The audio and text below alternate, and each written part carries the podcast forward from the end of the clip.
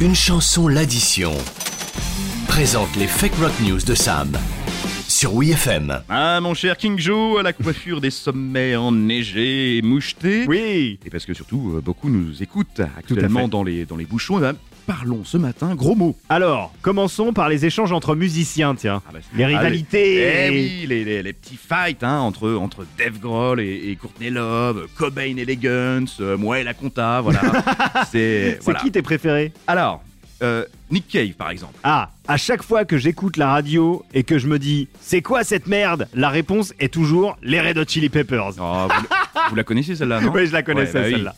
Euh, le manager du label euh, Creation Records. ». On le cite. EMI aurait dû signer Otis the Hardvark à la place de Coldplay. Au moins, lui, il suce son pouce et pas des bites de PDG. Wow Eh, La connaissais pas, celle-là oui Elle est violente, hein Ouais, ça pique un peu dès le matin, je- pardon, mais voilà. Et, et encore, c'est rien par rapport au chanteur de Hills.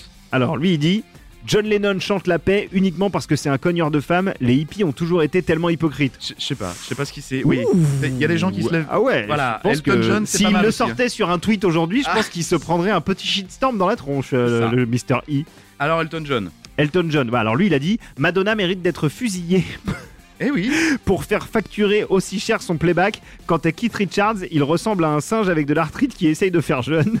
Ouais, bon, là. hein. Il y a un petit manque de. Euh, Ouais, Bah, petit manque de gratuit, respect, peut-être, c'est un peu gratuit. gratos. C'est un peu. Et on avait enfin- dit pas le physique. Voilà. Bon, je- j'ai gardé le pire pour la fin. hein. Le chanteur de The Brian Johnston Massacre. Alors, euh, il dit Non, mais Eric Clapton, il fait quoi de sa vie à part jeter son bébé par la fenêtre et en écrire une chanson Oh Pardon, ouais. Non, mais, Oh il là fallait, oui, là. mais il fallait quand Oh, même la dire violence. hein, la méchanceté du. Ouais. Bon. Ah non, mais de- on est d'accord que c'est pas, un- c'est pas un chic type. Ah non, mais là, on fait un classement qui est le plus vulgaire. hein, Bah alors, donc, le euh, gagnant, du coup, c'est qui C'est Morrissey Le Ah, chanteur mais, des euh, Smiths eh ben, dans le genre, lui et le chanteur des Sex Pistols, c'est effectivement pas mal. Mais les maîtres de la grande gueule hein, resteront éternellement les frères Gallagher. Ah Nota- Eh oui, notamment en souhaitant alors que, que les types de Blur chopent le sida, voilà, etc. Il y, a- il y a des tonnes. euh, Alors là, vous, vous pourrez en écrire un bouquin. Pas étonnant du coup de- depuis leur, la séparation des, des deux frangins qui continuent le match Ouais. entre eux.